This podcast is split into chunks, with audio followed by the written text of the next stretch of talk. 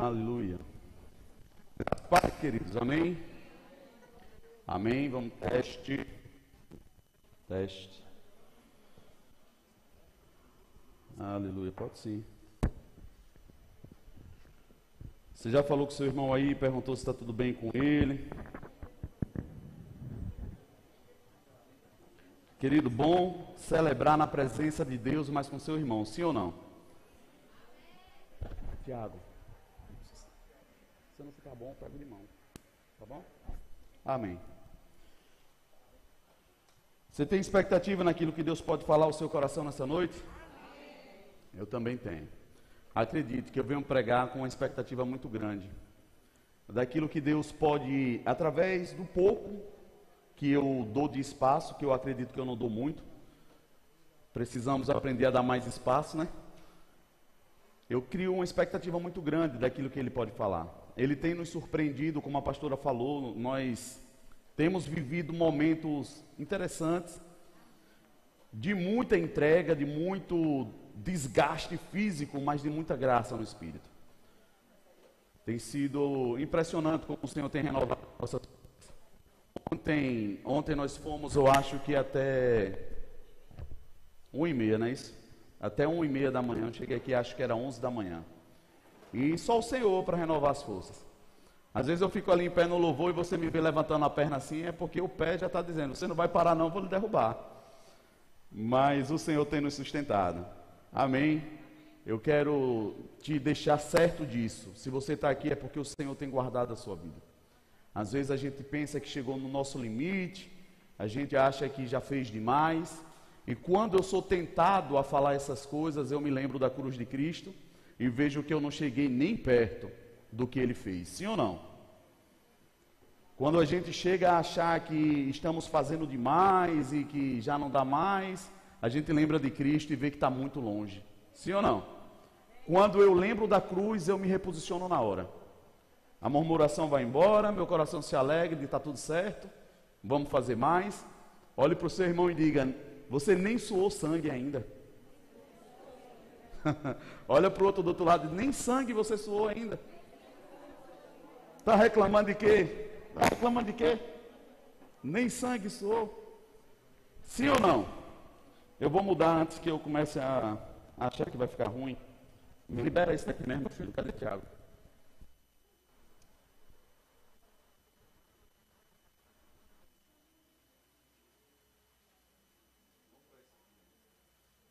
E, e. Oh, que diferença. Gente, quem estava aqui no domingo passado? Amém. Vivemos um culto bem diferente, transmitido pelo Instagram, as coisas ainda meio que fora de ordem, nem tudo chegou a ficar como vai ficar. Posso te garantir também que não sei o que estamos fazendo, só seguindo ordem. Deus manda fazer, a gente vai fazendo. Hoje essa placa chegou aqui, o povo pensou que foi projetado. Foi de última hora que Deus disse assim: mandou um WhatsApp, leva, vai ficar bom. Ficou melhor de você ler aí atrás, né? Então, assim, esteja disponível para o Senhor, inclusive para o que você não quer fazer. Se você estiver disponível para o Senhor, inclusive para o que você não quer fazer, você pode ser surpreendido com a direção correta que você tanto estava buscando. Talvez ela vai estar de trás daquela desculpa do não consigo, do não quero, do que não dá, porque eu agora entendi que a igreja é dele mesmo, ele bota do jeito que ele quer, ele faz o que ele quer. Amém. Eu quero começar falando isso para você porque você lembra que a gente leu no livro de Ezequiel, no capítulo 18. Quem veio, eu vi que foram poucos, mas quem chegou a assistir no Instagram? Alguém assistiu? Tá, Adriana, amém. Eu falei sobre um pouco do contexto de libertação. Confesso que eu nunca tinha falado aqui na profundidade que eu entrei, acredito que só no Freedom, quando nós temos um seminário específico para isso. E eu falei um pouco sobre a hereditariedade da maldição. Todo mundo diz que a maldição é hereditária, sim. Mas em que contexto? Eu mostrei para você que ela não é genética ainda que ela possa se manifestar no corpo por uma somatização de circunstâncias e portas que se abrem espiritualmente, ela não legaliza, não legitimiza algo genético. Não é porque seu pai teve que geneticamente você vai ter. Não funciona assim. Nós lemos em Ezequiel no capítulo 18, você viu que Deus deixa claro que um pai pode ser bom, justo diante de Deus, e Deus se agradar da postura dele, mas esse pai gerar um filho mau. E esse filho mau vai ser julgado e não tem nada a ver com o pai. Foi quando Deus estava querendo colocar em ordem um provérbio, um ditado que aquele povo lá falava muito, que dizia: se o pai chupa uvas verdes, o dente do filho que se embota. É um pouco estranho, mas é tipo assim: o pai chupa um bu e a sua boca que fica amarga. Era mais ou menos isso que eles estavam querendo se esconder, dizendo que eles estavam passando pelo que estavam passando, porque Deus era injusto, porque estava cobrando a dívida do pai no filho. E Deus vai discorrer dizendo que não é assim. Não é o plano dele, não é o objetivo dele. Que aquele que decidir viver como justo, será justo e salvo. E é aquele versículo que muitos conhecem e não sabem onde está. Está aí em Ezequiel 18. A alma que pecar, esta morrerá. Ô pastor, mas então a maldição ela acontece? Sim, sim. De que forma? Por um ato coletivo. A Bíblia fala que nós herdaríamos um fútil legado. Isso quer dizer que está aplicado diretamente a condutas, a falta de vigilância do pai sobre uma criança. Tudo isso vai impactar lá na frente? Sim, vai. Mas você concorda que isso não é genético? Não é genético. Por que, que eu quero te falar? Porque não está no seu gene, não foi assim. Senão Deus seria fatalista dizendo você está condenado. E você vai ter que ir para a fila dos milagres para poder você estar livre disso. Não necessariamente. Deus ele deixou claro em sua palavra que o povo estava querendo enquadrá-lo para dizer que estavam sofrendo porque Deus era injusto. E outra, quando esse filho mau que veio de um pai bom gera mais um filho, e esse outro filho, no caso o neto, ele é bom. E Deus disse: se ele for bom, eu não vou aceitá-lo? Vou. Eu vou aceitar. Porque a, o caráter de Deus está associado ao arrependimento pessoal. Ainda que coletivamente a gente possa viver coisas, você percebe que quem é do sul, quem é do norte, por causa do ambiente, tem costumes diferentes. E isso é bom, pode ser ruim, mas Deus ele não cobra coletivamente. Em meio a uma multidão, se um decidir se colocar na brecha e levantar e consertar, Deus está dizendo: Eu vou recebê-lo. Vai ser justo diante de mim. Porque a justiça de Deus está estabelecida de uma forma pessoal. Aquele que decidir salvar a sua vida, toma a sua cruz e segue a Cristo. E isso vai ser aceito diante de Deus. Ele está dizendo: não importa de onde veio, não importa o que sua família fez, não importa para mim. E para você importa? É como se ele deixasse claro: para você importa? Porque você, ele, o povo estava querendo chegar para Deus e dizer que Deus era injusto porque não estava cobrando aquilo. Como é que pode se o pai é mau e você não cobra do filho dele?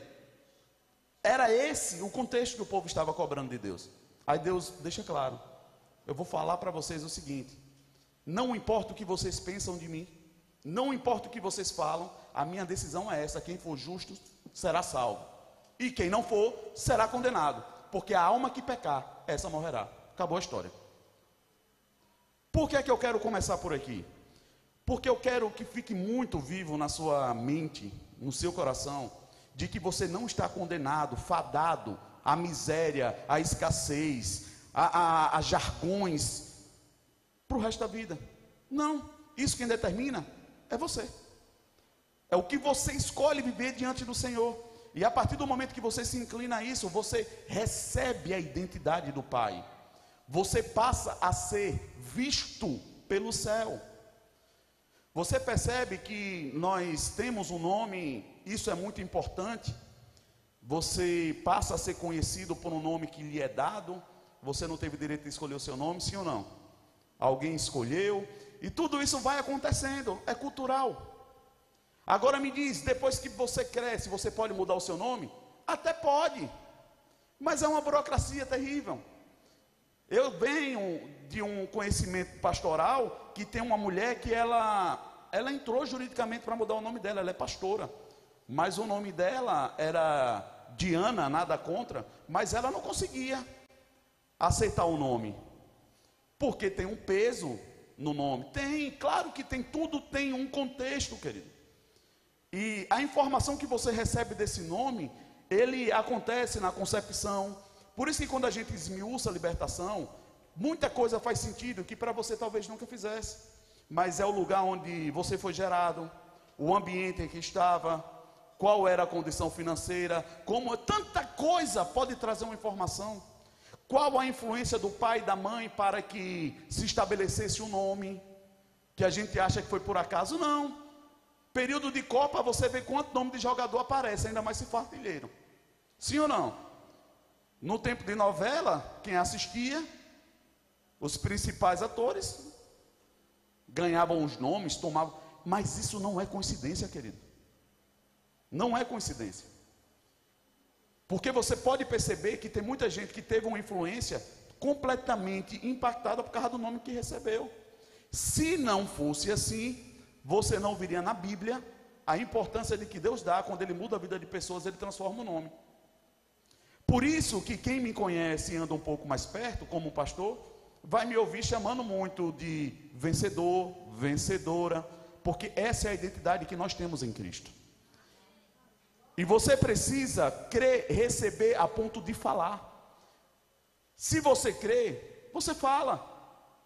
E da forma como você planta, você vai ser agraciado do mesmo jeito. Pessoas vão te tratar do mesmo jeito. Pessoas vão entender. Então, essa questão da identidade é o que nós vamos tentar falar um pouco nessa noite. Para você perceber que você pode estar se escondendo atrás de Coisas que foram profetizadas ou determinadas na sua vida que não precisa ser assim. Não precisa. Agora, quero te desafiar. Vai ser algo muito difícil de se trabalhar. Vai ser. Por quê?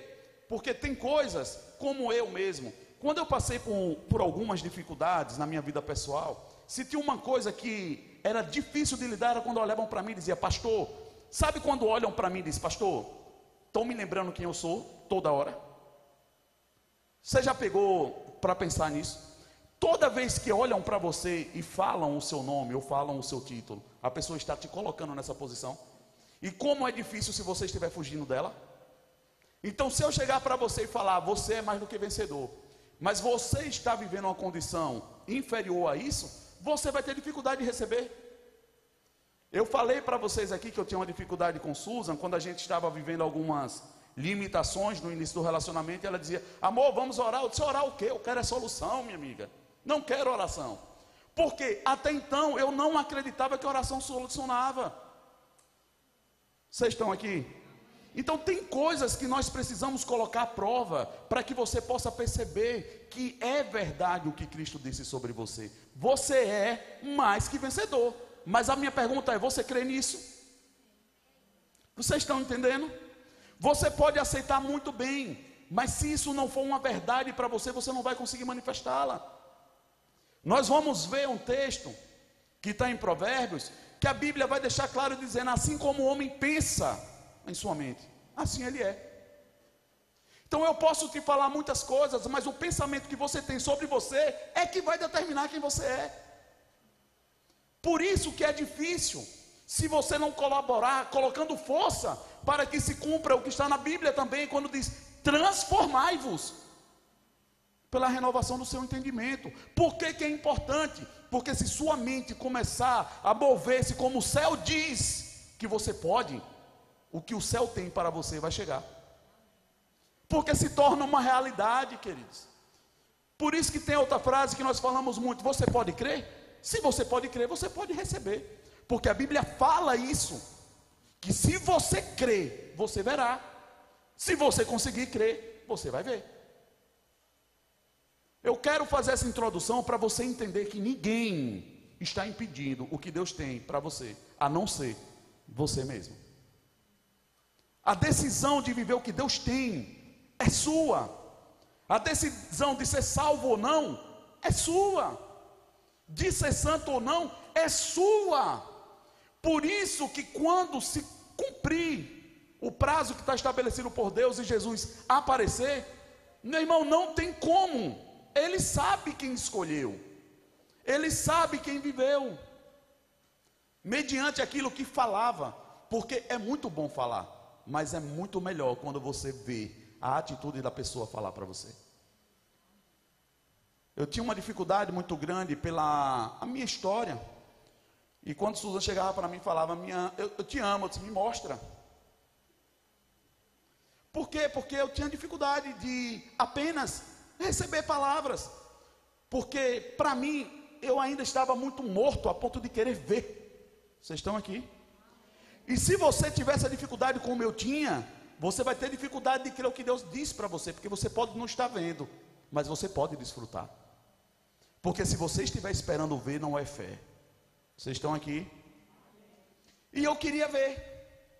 E se eu não visse alguma coisa, eu denunciava dizendo que a pessoa não me amava, que a pessoa não se importava. Porque, queridos, essa vida que nós vivemos, muito impregnada do mundo, muito cheio de horários, de compromissos, isso, se nós não tivermos cuidado, nos rouba da presença de Deus, que é Espírito. Porque para você desfrutar da presença de Deus, você não vai encontrar Ele no shopping, você vai precisar parar tudo para desejar buscá-lo. Você vai precisar investir um tempo para poder senti-lo. E isso é difícil sentir faltar prática. É impressionante como se eu pudesse chamar algumas pessoas e dissesse: vem orar aqui na frente. A pessoa vai travar. Mas por quê? É porque tem vergonha só? Sim ou não? Me digam, é porque tem vergonha só? Se você me dissesse que sim, eu ia ficar preocupado.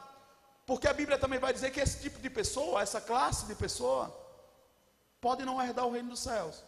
Os tímidos não herdarão. Vocês estão aqui? Se você discernir que você pode vir orar e posicionar aquilo que você já faz, você não vai ter medo do resultado do que vão dizer quem você é. Por que, que você não faz? Porque você está muito mais preocupado com o que vão achar do que o que você está fazendo. Se você soubesse exatamente o que você vinha fazer, você não ficaria com vergonha nem com medo, porque você saberia o que estava fazendo e com quem está falando. Sim ou não? Me ajude. Então nós vamos falar um pouco sobre essas coisas, porque você vai perceber que isso está na Bíblia. Você vai perceber que nós somos o tempo todo tentados a manifestar algo e esperar esse termômetro de fora. Porque você percebe que foi uma mudança grande, ainda tem muita arapuca armada aí para trás. Continuo te dizendo, não vai lá atrás, que pode cair por cima de você, mas vai melhorar. Nós estamos avançando. Mas o que é que eu quero te dizer?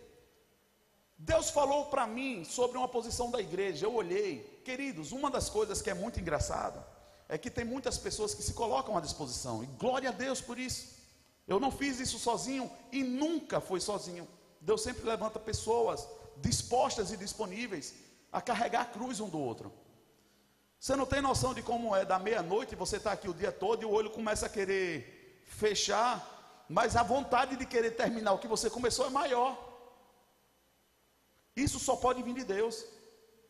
Se você não souber que é para Deus, você desiste. Não tem ninguém lhe vendo de madrugada aqui. Ah, eu vou embora, amanhã eu termino. Por que é que eu quero te desafiar a pensar nessas coisas? Porque eu quero fazer você pensar que talvez você possa estar vivendo muito mais naturalmente do que espiritualmente. Você pode ainda estar muito mais acostumado a ser um ser natural apenas do que espiritual, que é realmente a sua identidade. Porque nós somos um espírito que habitamos em um corpo e possuímos uma alma. Se você inverte os papéis, você está dando muito mais importância à embalagem do que ao conteúdo. Sim ou não? Isso faz sentido para você? Claro, eu vou te dizer, porque se você for uma pessoa que dá muito mais importância ao natural, você pode dar muito mais importância ao seu carro do que a quem está nele, à sua casa do que a quem possa estar lá. Você está muito mais acostumado a ver o que está fora do que o que está dentro. Faz sentido para você? E é isso que eu penso que nesses últimos dias vai fazer uma diferença enquanto igreja. Porque para mudar isso aqui, ou para ir para um salão maior, menor, tudo, Deus pode dar condição disso, sim ou não? Mas de que importa a gente estar no salão bonito se dentro da igreja, nós como igreja, não estamos avançando? Por isso que para Jesus pouco importava se ele ia sentar no monte para pregar. Onde ele estava, ele falava. E onde ele estava, ele mudava vidas, porque não era a estrutura que estava fora, era quem ele era, ele sabia o que estava fazendo. Por isso que é tão maravilhoso quando você vê, a gente vem trabalhar e Deus nos dá a oportunidade de crescer. Porque no meio da, do trabalho surge uma conversa, que vem uma ferida, que a gente trata daquela ferida, enquanto nós estamos trabalhando, nós estamos crescendo no Senhor. Não é só trabalho mas é necessário estar presente. Da mesma forma no culto. Por isso que eu digo, você pode ter acertado o horário e ter chegado, mas você está aqui? Você já percebeu que tem hora que sua cabeça sai daqui? Por quê? Porque se você não fizer força, querido, é assim, o natural vai te puxar o tempo todo. Já já o teu relógio te lembra, ó, oh, falta cinco minutos. Já já chega a hora do remédio. Ó, oh, já já chega. É tanta coisa, tanta informação por isso que a Bíblia fala que no mundo nós temos muitas vozes. Tem muita coisa falando ao meu coração e ao seu o tempo todo. Mas a minha pergunta é: o que é que você prioriza? A verdade mesmo, o que é que prioriza? Porque se for o Senhor e você veio para cá para adorá-lo e cultuá-lo, você não veio para receber, você veio para dar. Vou falar de novo. Quem veio cultuar? Se você veio cultuar, você não veio para receber, você veio para dar. E o mínimo que você pode dar é o seu coração atento a ouvir a palavra de Deus. Essa expectativa que nós temos de chegar na presença do Senhor, eu vou para a igreja cultuar, para receber. Está invertido, queridos. Quem ia cultuar ia para sacrificar. O ato de ir na presença do Senhor, eles nunca chegavam de mãos vazias. Eles sabiam culturalmente que chegar na presença de um rei, ele precisaria ter algo para ser entregue. E eu não estou falando de valores, porque quando Jesus veio, ele mudou. Ele disse: Eu quero um sacrifício de louvor. Louvor, honra, entrega. De você saber que, ainda que eu estou falando, você está na expectativa de que Deus fale ao seu coração. E isso não é fácil de ser feito. Se não for praticado, aí se torna impossível. Porque você vai chegar buscando ver Deus. E Ele pode falar o que você precisa e você não pegar, porque você está imaginando que Ele vai falar com você de outra forma. Amém até aqui? Eu queria que você abrisse comigo no livro de Atos, no capítulo 19 para a gente ler uma passagem bem interessante. Deus é bom. Quantos percebem que eu falo muito isso e brinco com você? Porque saber que Deus é bom, todo mundo sabe, sim ou não? Mas você tem provado disso? Faz toda a diferença. Aí sim faz diferença. Provar da bondade do Senhor, queridos, não está sobre o que vão dizer quem você é em Cristo é você saber que Ele te preenche, que Ele te responde, que Ele te conforta. Porque se você não estiver preparado para isso, querido, você vai continuar como um homem natural, buscando Deus como um amuleto, querendo coisas, e se Ele não te dá, Ele não vai ser bom. E Deus é bom, e isso não vai mudar. Se você recebe ou não, não muda. Se Deus não muda porque Ele é eterno, quem tem que mudar, queridos? Vocês estão aqui? Atos 19. Minha voz chega está querendo ir embora, Senhor. Me dá força até o final. Atos, capítulo 19. Nós vamos ler a partir do verso 14. Vamos ler do, do 13. Vamos ler do 13. Alguns ímpios, é isso? alguns judeus que andavam expulsando espíritos malignos, tentaram invocar o nome do Senhor Jesus sobre os endemoniados, dizendo: Em nome de Jesus, a quem Paulo prega, eu lhes ordeno que saiam. Os que estavam fazendo isso eram os sete filhos de Seva, um dos chefes dos sacerdotes. Para, não lê sem mim é covardia. Para aí. Queridos, não era qualquer pessoa. Eram filhos de sacerdotes. Eram pessoas que eram judeus. Ou seja, tinha pedigree. O povo não era qualquer pessoa. Filhos de sacerdote. Conheciam quem era Jesus. Sabiam quem era Paulo. E sabiam o que era capaz de fazer o nome de Jesus. A ponto de andarem tentando fazer as mesmas obras. E eles invocavam o nome. Em nome de Jesus, a quem Paulo prega. Saiam deste homem. Mas você vai ver que a coisa acontece de forma muito interessante. E eu quero que você preste atenção nesse texto, para você perceber que se você não entender que as coisas no reino espiritual são reais, a ponto de você trabalhar diariamente, constantemente, para que isso seja um estilo de vida, sabendo que o céu está nos assistindo o tempo todo, você não vai acessar o que Deus tem para você. Porque se você peca escondido, achando que o céu não está te vendo, jamais, quando você quiser, quiser, o céu vai te assistir. Porque não adianta você chegar na igreja ou em alguma situação e dizer, em nome de Jesus, aconteça, não vai acontecer. Por quê? Porque o céu que te assiste em oculto sabe a obra que você vai sabe o que você escolhe, sabe quem você é. Você pode tentar esconder isso para pessoas, mas o céu está te assistindo. E é o céu, por isso que nós oramos, como está na Bíblia dizendo: se o Senhor que está no céu não fizer, não tem como nós fazermos nada, porque as coisas não acontecem naturalmente, primeiro para poder funcionar espiritualmente. Não, as coisas acontecem primeiro no céu e se manifestam naturalmente. É assim a ordem. E essas pessoas estavam vendo naturalmente os milagres acontecendo, já. E eles achavam que porque eles conheciam o nome de Jesus e conhecia Paulo, eles poderiam usufruir de tamanha benfeitoria. Porque vocês percebem que eles não estavam orando para ser rico. Eles queriam, de certa forma, ajudar pessoas. Porque estavam tentando expulsar demônio delas. Vocês estão aqui?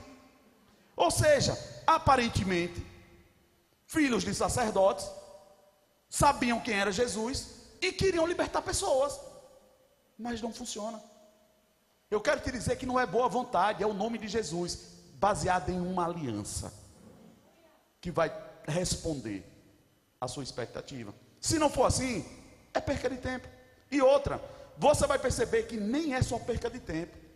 Porque o fato de você mandar um demônio sair de uma pessoa e ela não sair, já é um pouco constrangedor. Porque eu não sei se você viu alguma pessoa endemoniar na sua frente. Não é coisa muito boa. Se você não souber com o que você está lidando, você vai ficar meio desesperado. E as pessoas estão do seu lado, primeira coisa que vai dizer, ué, por que não sai se ele manda? Sim ou não? Eu abro um parênteses para dizer sobre uma história que aconteceu de uma pessoa que atua exatamente nessa área. E chegou em uma determinada situação que o que o céu estava assistindo veio a público. Como? Esta pessoa estava imbuída de uma autoridade, aparentemente. Mas ela vinha em falta no seu oculto.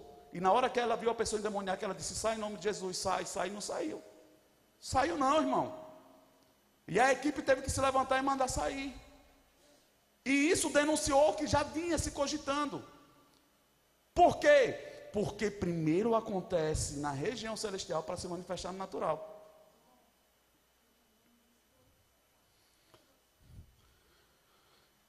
Eu ia falar, mas vamos lá. Eu vou pegar essa parte que a pastora me pediu aqui. Estava no script, vamos adiantar. Na hora que ela tenta e as pessoas chegam e expulsam, está resolvido. aproveitar. Mas Satanás não se dá por, por satisfeito. Porque antes dele sair, ele falou na boca do demônio por que, que a mulher não tinha conseguido tirar. Expôs o que estava em oculto. Ele falou tudo que estava sendo feito em oculto. Ô pastor, mas e pode? Pode. Por que não? Se essa era a escolha dela, ela estava vivendo dessa forma. Lembre que o que você faz às ocultas será revelado. Tudo aquilo que está em oculto, a Bíblia fala, será revelado. Mas cedo ou mais tarde, vem para a luz.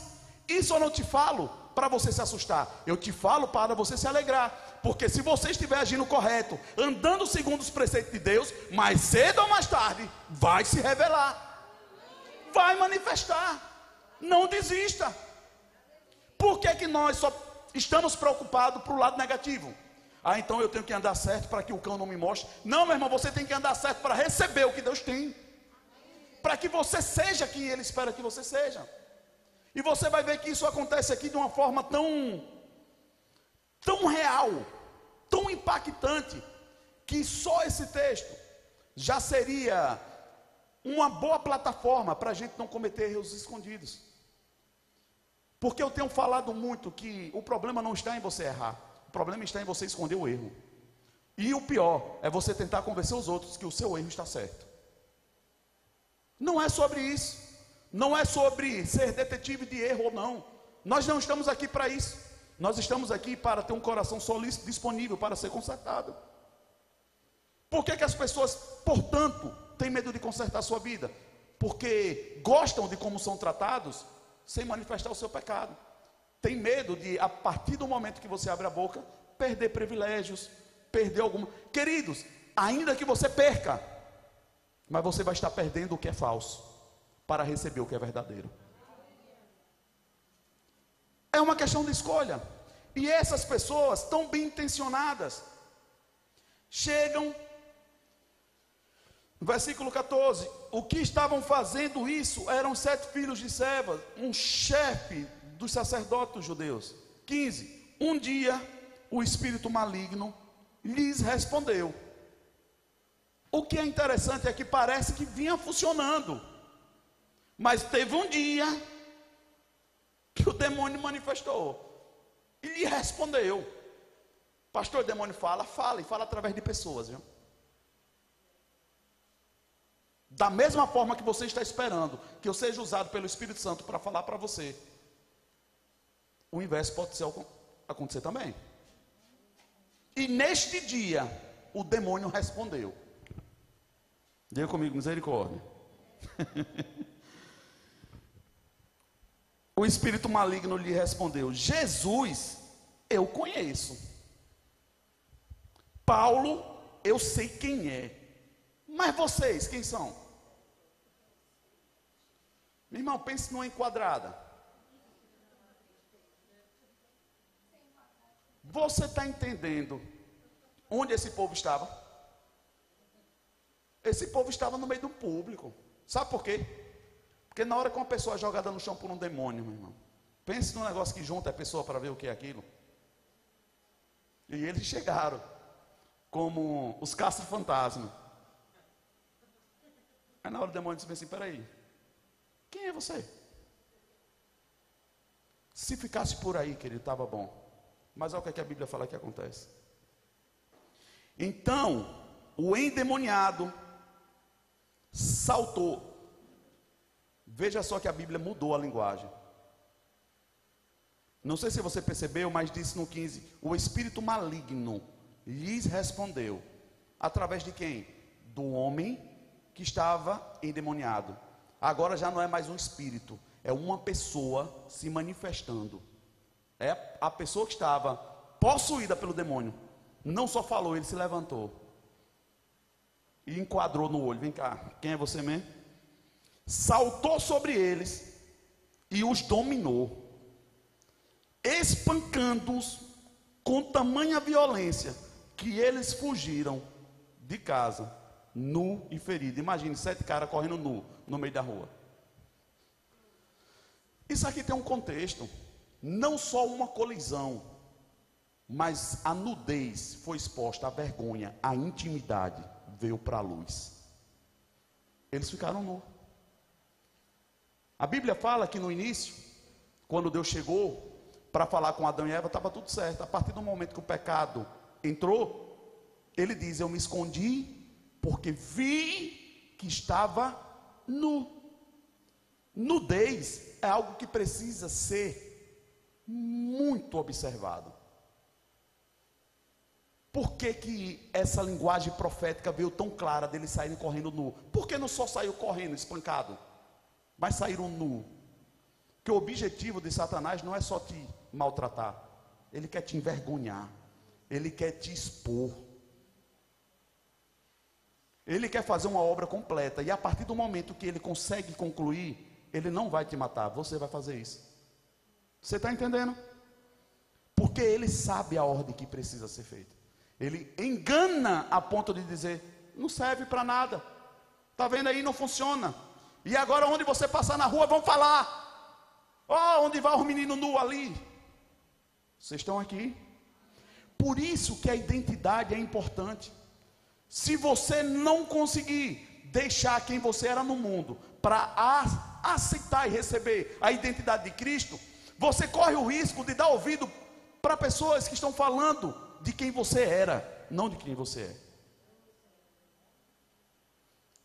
E aqui é que entra o que eu falei de Provérbios, capítulo 23.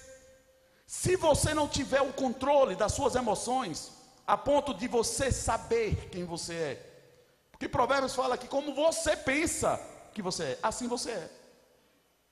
O que é que Satanás está tentando te falar? Ei, você é aquele que vivia num bar. Você não mudou coisa nenhuma. É tudo mentira. E ele vai estabelecendo um juízo, que foi a mesma estratégia e é em várias ocasiões na Bíblia. A Bíblia deixa claro que Golias estava há 40 dias impetrando uma ameaça. E estava funcionando. Porque eu tenho certeza que no primeiro dia que Golias botou a cara e disse: Eu vou matar, venha um. Eu acho que o povo ainda estava com coragem. Se bota o pé para ver se eu não lhe mato. E ficou nessa. Mas, meu irmão, é aquela história do comboio. O comboio está esperando ver se se levanta um. E o povo estava dizendo, rapaz, eu não vou. Vai tu, vai, vou. 40 dias ele dizendo, não tem um homem aqui não. Tem não homem aqui? Queridos, você não tem noção, eu abro um parênteses, principalmente para os casados. Se tem uma das coisas que destrona uma autoridade de um sacerdote, é a esposa chegar para ele e dizer: Você não é homem. E se ele passa a ouvir isso, a ponto de acreditar, porque ele não está conseguindo cumprir algumas tarefas, a autoridade desta pessoa é roubada, porque a identidade dele foi mudada. Ele não acredita que ele é. Ele acha que ele não é capaz. E como ele pensa, assim será. Por isso que naquele episódio tão lindo, quando Jesus vai para o deserto, olha que Jesus vinha cumprindo tudo certinho. Mas quando ele vai, Deus se antecipa. Eu já ensinei isso aqui. Deus se antecipa e do céu diz: Esse é meu filho. Ele estava dizendo para Jesus: Jesus, eu me agrado na sua conduta. Você é homem, rapaz. Você é um exemplo. Você tem cumprido tudo certinho. Esse é você. Por isso que a afirmação ela é importante e precisa ser feita. E se você não teve, você precisa de ajuda para que você descubra quem você é, porque você pode nem saber quem você é. Você talvez esteja achando que você é o que seu pai disse, ou que sua mãe disse, ou que sua avó disse. E resumindo, os três talvez disseram que você não ia dar para nada, só de forma diferente. Aí a gente olha de fora e quer que pessoas funcionem quando na verdade elas pensam de si algo completamente contrário ao que dizem que crê. Porque se ela tivesse crendo, ela estaria agindo como crê. Isso me mostra que no máximo ela ouviu alguma coisa, mas não pensa sobre isso. Porque se ela pensasse sobre isso, ela agiria desta forma. Sim ou não? Pastor, você está maluco? Eu não, está na Bíblia. Assim como o homem pensa, assim ele é. Isso me demonstra que quem não está agindo conforme o que diz que crê é porque nem sobre isso pensa.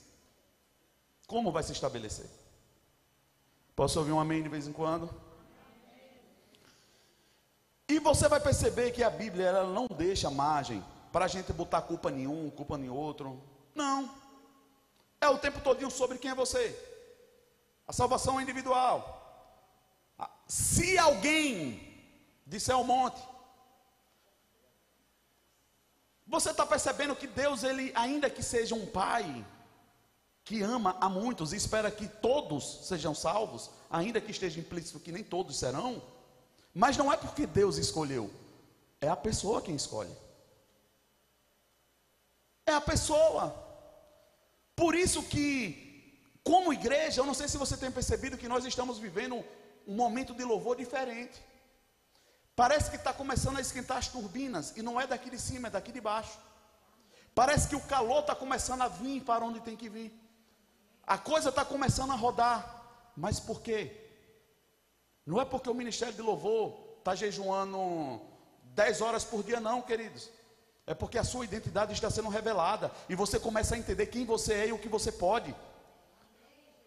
Do que adianta eu pegar a Bíblia e levantar e dizer, essa é a palavra de Deus, como a pastora faz? É bom? É. Se ficar só na sua confissão, é só confissão. Mas você precisa falar para aqui. Esta é a palavra de Deus. Eu sou o que ela diz que eu sou. Eu sou. Não você. Eu sou. Mas eu não estou vendo, mas eu sou. Eu sou. Vai manifestar. Eu sou. Eu creio. Eu vivo nesta conduta. Porque se você for esperar ficar rico para pregar sobre prosperidade, queridos, muita gente vai deixar de receber a palavra, sim ou não? Me ajude com amém de vez em quando. Então você não precisa esperar nada manifestar, você precisa crer que vai manifestar. E isso acontece a partir do momento que você sabe quem você é e não abre mão disso. Por isso que Jesus, no confronto com Satanás, ele não perde tempo. Satanás ele é preciso quando ele vai te afrontar, ele não vai. Queridos, eu vou abrir um parênteses para lembrar a vocês de uma passagem que é muito interessante. É essa do deserto, quando Satanás diz bem assim: Você está com fome, Jesus. Ele te lembra do que você quer. Ele te lembra do que você está fugindo. Ele não estava do lado de Jesus e ouviu a barriga dele roncar. Não. Ele se apresentou na hora certa. Porque eu quero te dizer que a sua reação natural começa a demonstrar quem você é por dentro. Quer ver uma pessoa cansada? Você precisa esperar ela te dizer que está. Você olha para o semblante dela, se você conhece ela, você vê que está cansado. Talvez você deva estar tá vendo isso em mim. Mas você começa a perceber que você começa a denunciar naturalmente. Quer ver uma pessoa preocupada? Rapaz, ela chega perto de você, o semblante dela está angustiado, o espírito dela está incomodado. Começa a denunciar. Então Satanás sabia que Jesus estava com fome e disse: Se você é o filho de Deus, come besta. Até a pedra pode virar pão. Diz a pedra. Agora, Jesus tinha poder para isso? Sim. Ele estava com fome? Sim. Satanás mentiu? E por que todo mundo só quer esperar Satanás mentindo? Ei, Satanás pode estar falando com você algo que é verdadeiro. Sim ou não? Então a gente precisa estar mais atento. Porque a gente está muito raso e Satanás está muito mais na frente. A gente aceita a possibilidade de que Satanás é o pai da mentira. É ou não? Me ajude, gente. Eu sei que eu deixo confuso vocês às vezes. Mas é porque está na Bíblia. Ele é o enganador.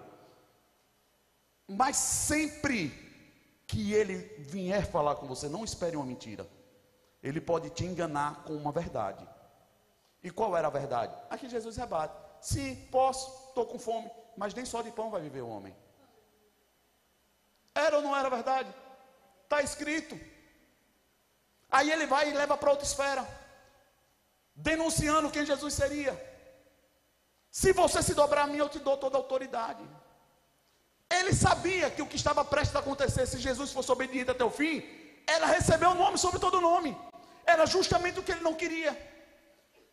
Aí ele vê as coisas mudando e diz assim: ele vai receber a bênção, eu vou me antecipar. Eu vou acabar. Aí, aí onde é que a gente perde? É aí. Porque se você ler o texto até o final, você vai perceber que Jesus resiste as três vezes. E a Bíblia fala, e ele fugiu até a ocasião oportuna. Mas no versículo seguinte a Bíblia fala, e vieram os anjos e serviram a Jesus. Oh, eu posso ouvir um aleluia? Se Jesus não tivesse resistido, ele teria não só perdido tudo, nós estaríamos fritos. Quem é que pode estar condenado porque você não está resistindo? É possível? Sim. Claro que é. Então não é algo que parou em Jesus. Não, ele diz: aquele que quiser vir após mim, tome a sua cruz e me siga. Ei, queridos, ainda que não seja determinante, mas é influenciador. Porque Jesus morreu por todos, mas todos estão salvos? Me ajude, gente, amém? Não. Mas você pode tomar sua cruz e morrer por uma pessoa. E isso abrir os olhos dela a ponto de ela entender que tem um caminho que salve a vida dela? Sim. Claro que sim. Que é o que acontece com Jesus até hoje. Nós anunciamos o que ele fez e esperamos que as pessoas entendam que ela pode viver isso. E é a partir daí, se ela aceitar, ela tem a vida eterna. Então parece que o que falta é a Bíblia começar a ser falada de forma prática no nosso meio.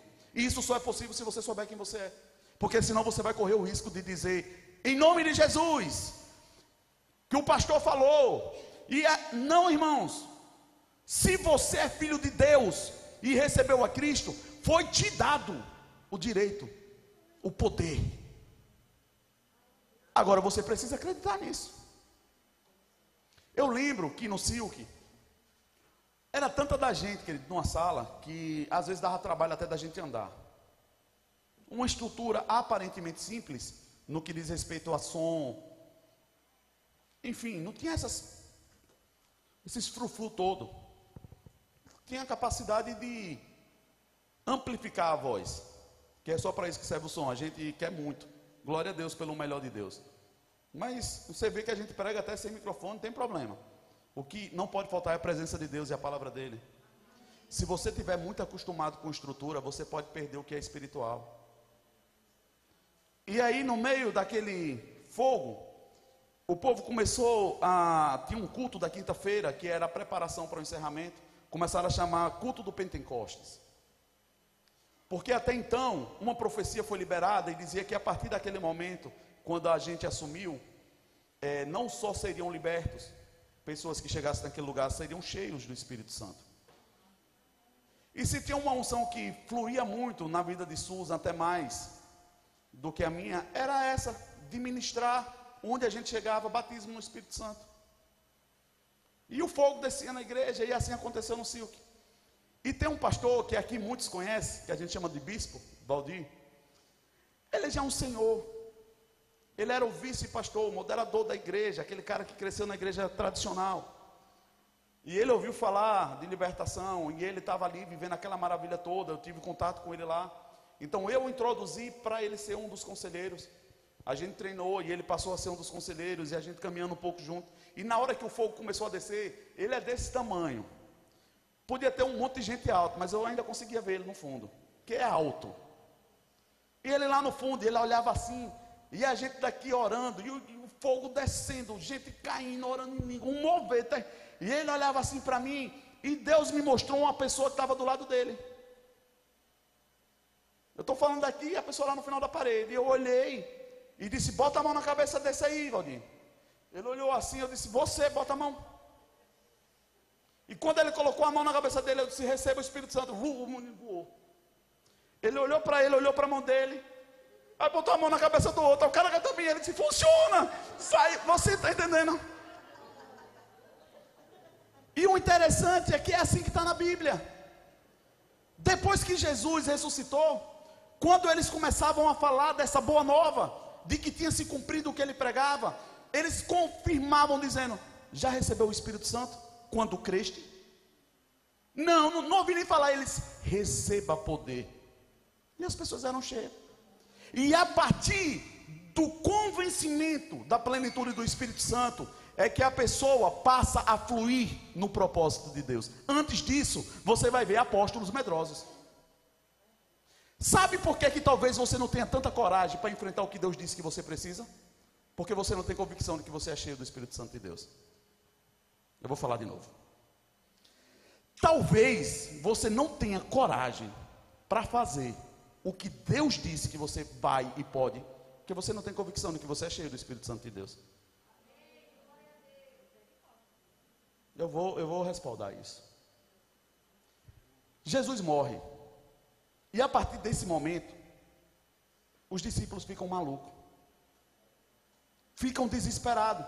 Porque até então, Jesus disse que morreria e ressuscitaria. Mas se eu te falar isso, você vai esperar que eu caia duro e na memória você vai ficar olhando. Levanta, levanta, levanta. Ele não levanta. Mas ele disse que era, enquanto você estivesse olhando, ele disse que ia ressuscitar. Jesus não está preocupado com a sua ansiedade, ele vai cumprir o que ele falou. E eles se reuniram em um local. E ficaram ali, eu acho que debatendo, meu Deus, mas ele disse que ia ressuscitar, rapaz, e agora? Está todo mundo agora complicado, porque o mestre não está mais aqui. Ele disse que ia morrer e ressuscitar, não ressuscitou, mas ele disse: fiquem, fiquem. Por que eu quero que essa palavra fiquem faz sentido para você? Porque você precisa ficar no local que ele disse que cumpriria o que ele te falou. Existe um local que você entra em Cristo, eles fica aí. E se você cumpre esse pré-requisito a ponto de crer e descansar, você verá que Ele é Deus na sua vida. E eles ficaram lá, mas estavam com medo, querido, porque a perseguição estava no lombo deles. E a Bíblia fala que enquanto eles estavam reunidos, orando, desesperados, aí está aquela passagem: e veio um vento impetuoso, o espírito de poder chegou em plenitude, e aqueles que estavam reunidos, crendo, foram cheios, e o Pedro, medroso, ficou corajoso. Porque existe uma diferença de você ser ousado e você ser corajoso. Você não precisa se jogar da ponte para me mostrar que você é corajoso. Você está mostrando que você é doido. Coragem não está associada a você mostrar nada para ninguém. Coragem está associada a você saber quem você é, a ponto de você, inclusive, nem entrar em uma guerra. Mas nessa hora, quando começaram a afrontar, dizendo bem assim: está todo mundo bêbado, porque eles estavam orando em línguas. E o povo começou a julgar e Pedro se levanta na ousadia e diz: Ei, tem ninguém bebo aqui não, rapaz. Escutem o negócio. Sabe para quem está pregando? Para quem queria perseguir ele. Escutem o negócio. O que está acontecendo aqui é isto. Ele fala. Você só foge quando você não sabe quem está com você ou, ou quando você não sabe quem você é. Se você souber quem está com você, querido. Aí você vai viver o que diz: maior é o que está. Aleluia. Se você não for sincero a ponto de você desesperado e dizer, eu acho que eu não estou crendo. Pastor, eu posso aceitar Jesus de novo 20 mil vezes, mas chega uma hora que você aceita. Mas não fique na dúvida se você está e não está. Porque se você ficar antes da cruz de Cristo, você é medroso. Mas se você entender que Ele ressuscitou e o Espírito Santo está disponível para você, aí você vai fazer os feitos que Ele disse, obras maiores, vocês farão é depois da cruz. Mas você vai ver tantos versículos na Bíblia. Eu digo para você, querido, tem uma ministração que eu posso dizer para você, se você gosta de rir, vai receber muito, de um professor amigo nosso, Natan Rufino, que ele prega dizendo bem assim: Judas também foi gente. O título é esse: Judas também foi gente. Porque nós olhamos para Judas como um semideus. Como pode ter negado Jesus depois de ter andado tanto com ele? Eu não sei se você já se pegou fazendo algumas coisas parecidas. Porque assim, você só não matou ele ou não entregou ele, porque ele já está em espírito. Mas se tivesse aqui com atitudes que nós já fizemos em oculto, é a mesma coisa. Você está negando da mesma forma. E Judas parece que mesmo caminhando com Jesus, ele não discernia muito bem sobre o morrer e ressuscitar, sobre o poder que emanava de Jesus. Porque eu penso, é um pensamento meu, de que Judas, ele, por ser muito interessado em dinheiro, ele disse: Eu vou dar dinheiro, vou mostrar quem é Jesus, mas Jesus é poderoso e vai se livrar disso. Eu penso que ele construiu esse cenário, mas não foi bem assim. Por isso que ele tirou a vida. Que quando ele viu que pegaram o mestre e ele foi para a cruz, meu irmão, ele não soube lidar com isso. É por isso que tem gente que mata e aborta sonhos e projetos de Deus. É quando você cria uma expectativa sobre Jesus e não é correspondida. Eu vou dizer de novo. Judas, ele matou o projeto de Deus para ele, quando ele criou uma expectativa de que talvez Jesus pudesse ser livre do soldado. E não foi. Não funcionou. Tem pessoas que abandonam o seu ministério, família, trabalho, coisas que Deus até queria para elas porque elas criaram a expectativa de que Deus faria algo, e porque não aconteceu, elas abandonam.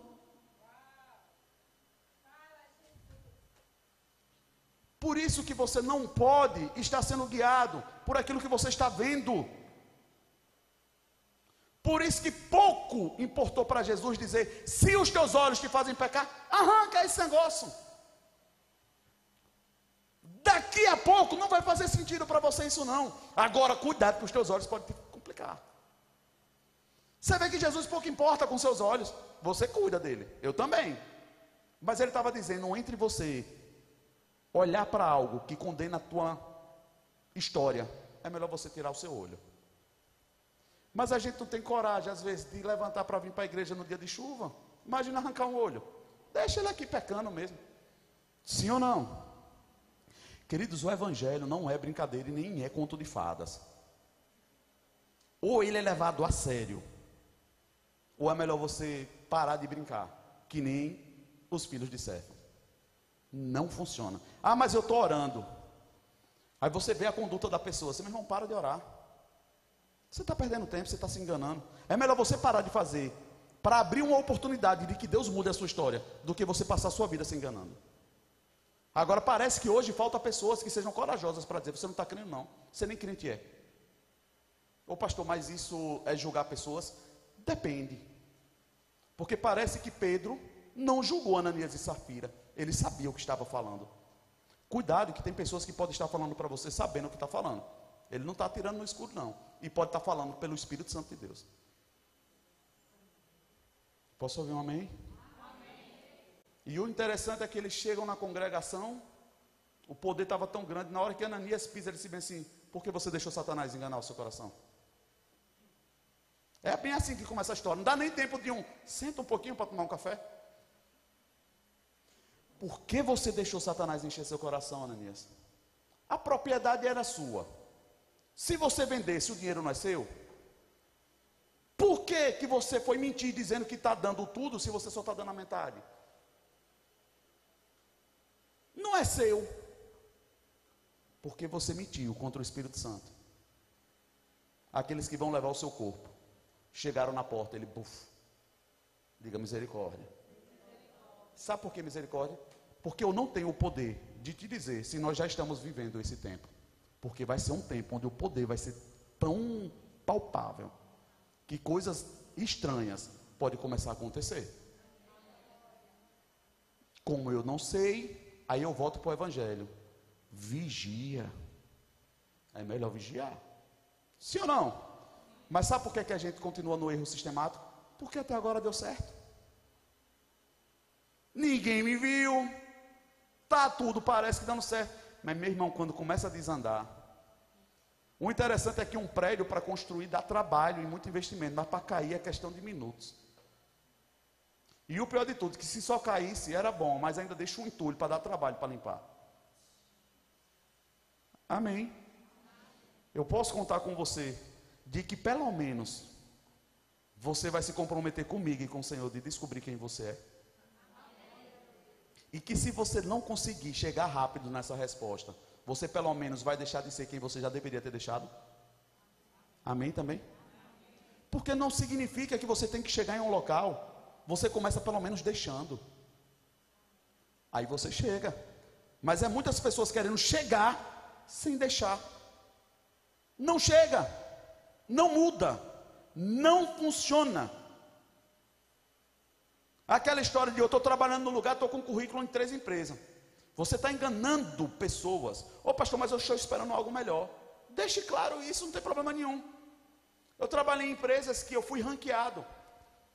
Eu já fui líder de departamentos, eu fui supervisor da Claro, eu fui coordenador daqui, eu trabalhei em coisas grandes também. Nem sempre foi assim. Já fui comercial, até luto para não ser. Porque eu gosto, eu tenho essa veia de trabalhar muito. Eu tenho uma pegada comercial. E hoje eu estou desacelerando. Que eu trabalhei muito nisso, eu fui muito cobrado para dar resultado. Aí eu venho para o Evangelho e Deus diz: Eu não quero que você dê resultado, eu quero que você dê fruto. Coisas funcionam em um tempo, em outros não. Mas eu quero te dizer que as habilidades que eu tenho no mundo não me foi roubada. Eu posso aplicá-las para gerar coisas na igreja. Então, nessa confusão, eu estava trabalhando e eu atendia pessoas que chegavam, e eu atendia como atendia todo mundo. Atendia tudo depois que eu estava atendendo uma pessoa que estava ranqueando para abrir uma loja grande. Eu fui ranqueado da Riachuelo para lojas líder. E o interessante, eu queria muito o cargo que estava me sendo prometido. E eu estava galgando ele, de liderança na, na Riachuelo. E eles estavam protelando para me dar. Aí um certo dia, me aparece uma pessoa, eu atendo ela como todas as outras, e eu descubro que essa mulher estava me ranqueando, sem saber. Eu recebo uma ligação, aí ela fala, você me atendeu, eu disse, rapaz, eu atendo tantas pessoas, me perdoe, não sei quem está falando. Aí ela falou o nome dela, disse quem era, essas lojas líder está chegando no Rio Mar, foi quando ela estava chegando aqui em Aracaju, e disse, você foi ranqueado, eu queria bater um papo com você, eu estou satisfeito onde eu estou. Ela disse, mas eu descobri que eles não te promoveram. E se você vier para cá, é para esse lugar que a gente quer, a gente precisa de um líder nessa posição como você. Queridos, eu quero te falar uma coisa, ainda que você esteja em um lugar que não estão te valorizando, se você for verdadeiro, produzir o que você tem capacidade de produzir, Deus manda uma pessoa para te promover. E eu cheguei para cá na empresa e disse: Eu fui ranqueado. Mas a gente tem uma promoção para você. Eu disse: Tem um ano isso. Estou indo. Mas o que é que eu quero te dizer? Nem lá, nem aqui. Porque nem fiquei nem uma nem outra. Três meses depois eu disse: Não é isso que eu quero, não. Isso aí. Deus pode cumprir uma promessa para você que você está esperando há 10 anos. E na hora que chegar, você usufrui disso num dia e acabou. E você avança. Não fica dificultando o que para Deus é fácil de fazer. Ele morreu e ressuscitou em três dias. Mas Buda e alguns outros aí morreram e até hoje estão tentando ressuscitar. E daí? Decidiram crer no errado. Agora, se você crer no certo, querido, ainda que pareça que está demorando, vai se cumprir. Vai se cumprir. Creia a ponto de você se convencer disso. Não convencer alguém. Porque se tem alguém que precisa ser convencido, se está crendo é você. E na hora que você conseguir, o céu vai denunciar isso. Porque quem está assistindo são os céus, não pessoas. Amém. Então você vai ver que Jesus, ele em determinados momentos era confrontado. E eu quero finalizar te fazendo uma pergunta: Quem você é no céu? O que é que o céu fala de você? Você já teve essa curiosidade? Eu já me peguei orando algumas vezes, dizendo assim: Senhor, o que é que o Senhor pensa de mim mesmo? Como é que está o meu Instagram aí no céu? Tem muitos seguidores? uh, aleluia! É isso que importa. Porque na verdade Jesus andava com poucos e tinha muitos seguidores, mas para matar a vida dele. Hoje parece que a gente quer ser popular demais, mostrar que temos muito, quando não temos nada. Oco, fofo e balofo.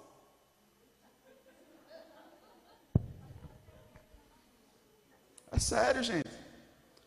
Eu fiquei pasmo esses dias. Tem curso para que, quem não tem um corpo muito esbelto. Como fazer para sair numa foto como se tivesse? De que adianta, irmão? Me ajude. Me ajude. E pessoas pagam um curso desse. A pessoa gasta dinheiro para dizer que é mentirosa. É isso. Pense, pense mais baixo, me ajude. Empina assim, faz assim, bota o celular aqui ou ali. Meu Deus, a que ponto chegamos? A que ponto chegamos? Eu quero te dizer uma coisa. Triste de quem não souber viver sem internet. Que está chegando dias difíceis. E se você for crente, é uma das coisas que você parece que vai ter que abrir mão logo de cara. Porque esse negócio já está denunciando que não é para crente. Porque eles, na verdade, querem descobrir quem você é. Eles estão te procurando. Vocês estão vendo que está cercando, a coisa está ficando mais difícil. Inclusive, eu quero te lançar um pedido. Ora pelo pastor Jorge Linhares. Amanhã ele vai estar tendo uma audiência. Um homem de uma envergadura muito grande. Um cara de caráter. E porque ele decidiu ser crente, denunciando essa mazela que Satanás está querendo fazer com as crianças, se levantaram pessoas para querer prendê-lo. Simplesmente porque ele disse que ele crê que homem é homem, mulher é mulher, menina é menina, menino é menino. A perseguição veio. Só isso. Ele só falou isso, ele não estava nem dizendo, creiam em Jesus, receba. Porque isso muita gente está fazendo, mas é mentira sabem quem Jesus é, mas não vivem como deveriam estar vivendo. Por isso que não incomoda Satanás. A perseguição pode estourar em muitas igrejas, pode permanecer com porta aberta. E não se confunda, não. Sobre você e Deus.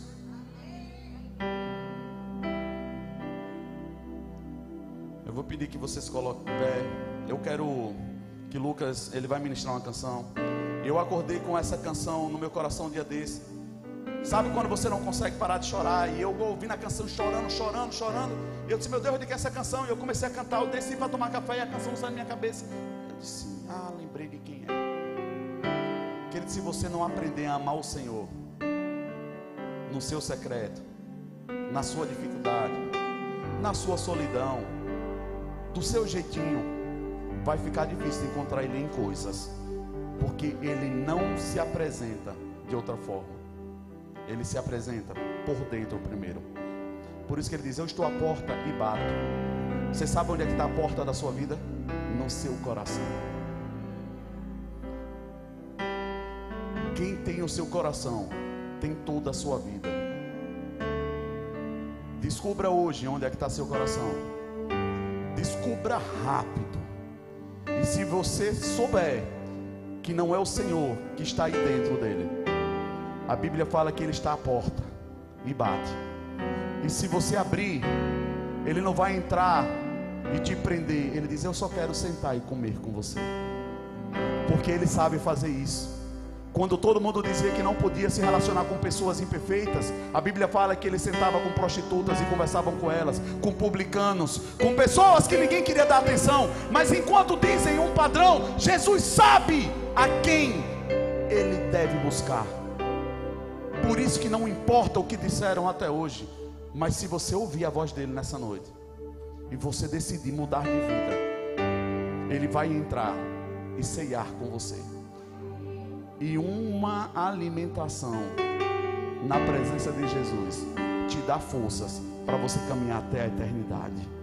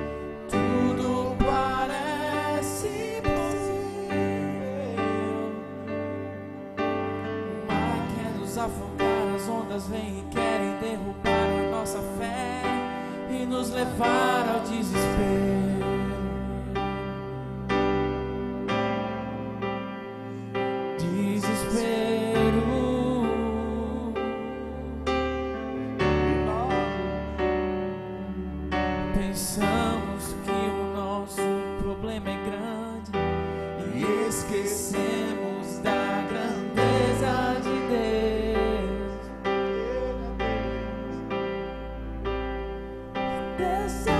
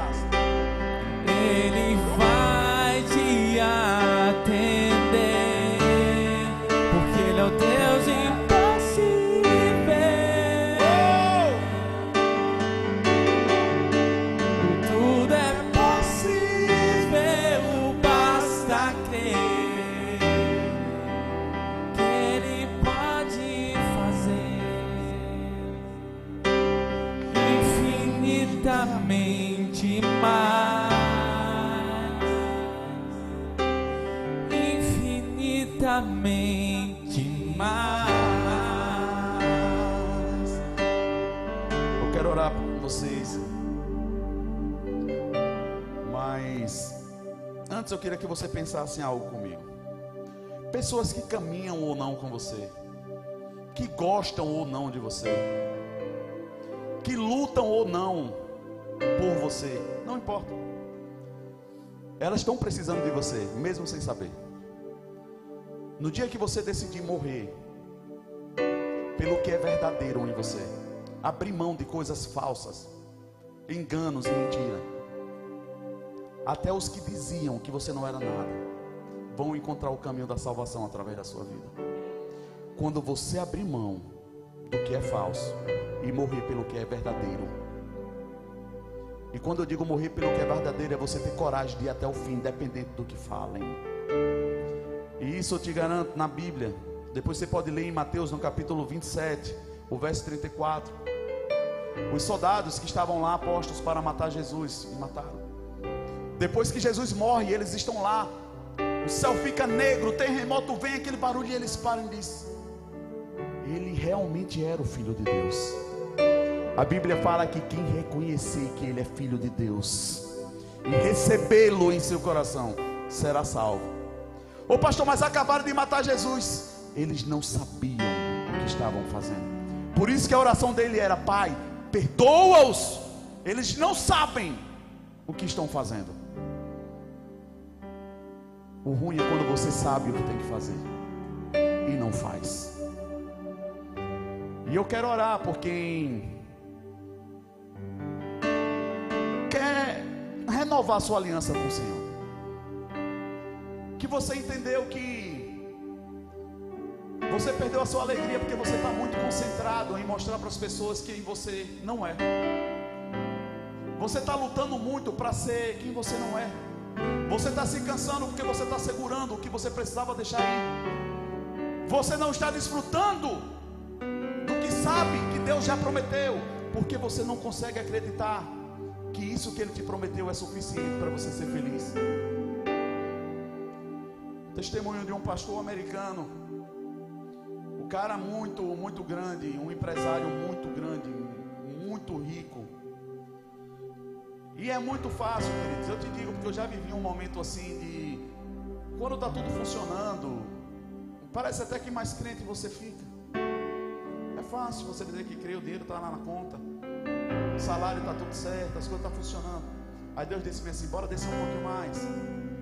Vamos ficar mais forte. A coisa aperta um pouquinho. Disse, Deus, Satanás está me tocando.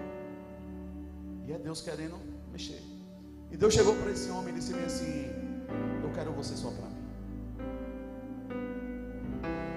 Queridos, eu não sei se você já pensou nisso. É mais fácil você ter muito e vir para Jesus ou você ter pouco e vir para Jesus? Pastor, a mesma coisa não é não. Não é não. Não espere ter muito para se entregar para Ele não, porque Ele pode te pedir tudo que você tem. Ainda que se Ele pedir, Ele te dá em dobro.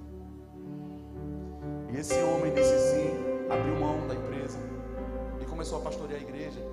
E aqui é que começa a se cumprir um versículo que diz: Os inimigos do homem são os da sua casa. Pastor, eu nunca consegui entender isso. Se Jesus quer que na verdade a gente se reconcilie com os nossos, é nesse contexto. Porque na hora que você começar a ser crente de verdade, você vai expor para as pessoas que elas não são crentes. Elas vão ficar com raiva de você, vai achar que você é doido, que agora você só quer saber do negócio de Deus. Mas na verdade elas falam do que elas queriam ser. E elas estão, mesmo que errado, dizendo: continua, porque eu quero que você acerte o caminho, porque eu quero chegar aí. E a família se levantou, você está maluco, você tem um salário bom, você, você vai viver de quê? Vai ser como? Ele disse, eu sei quem está me chamando. Essa é a diferença. Eu sei quem está me chamando. Se você ouvir a voz do seu pai e ele disser, vem, até sobre as águas você pode andar. Por isso que Pedro disse: É você, mestre? Ele disse: É. Deixa eu ir até aí. Ele disse: Vem. Vem. E esse homem começou pregando. Mas eu quero te falar uma coisa: quando Deus pede algo grande a pessoas, tem muito maior para chegar. E quanto mais você tiver para renunciar, mais poder você terá para receber. Na verdade não é se Deus compara, mas é porque o céu sabe que você confia. Porque quem dá muito é porque sabe em quem está crendo. E ainda que não chegue, eu estou escolhendo a melhor parte. E esse homem começou a pregar. E esse homem começou a pregar. E ele passou a receber dez vezes mais de oferta da igreja dele. Porque não cabia gente. Não cabia gente. Não cabia gente. Não cabia gente. E Deus mandava pessoas e não cabia. Mas quando você é retribuído por um nível de oferta dessa, não importa mais o valor. Porque o dinheiro na verdade serve para servir pessoas. Esses dias eu não estava nem com tanto dinheiro na carteira e precisava fazer um negócio que eu poderia ter olhado no YouTube para fazer. Eu olhei e na hora o Senhor disse assim: por causa de 50 reais você não pode abençoar um pai de família que está esperando alguém chegar lá? Eu disse: ah, meu Deus. Eu peguei o carro, parei lá. É meu amigo. E ele disse assim: por que você não fez? Você não sabe fazer isso? Eu disse assim: porque eu quero abençoar a sua vida.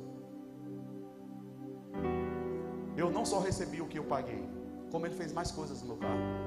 Eu saí de lá feliz e ele está feliz também. Vocês estão aqui, queridos. Pastor, eu sei fazer, mas sabe ser liberal? Tem coisas que você sabe fazer, mas você poderia estar abençoando pessoas. Não é porque você sabe que você não paga.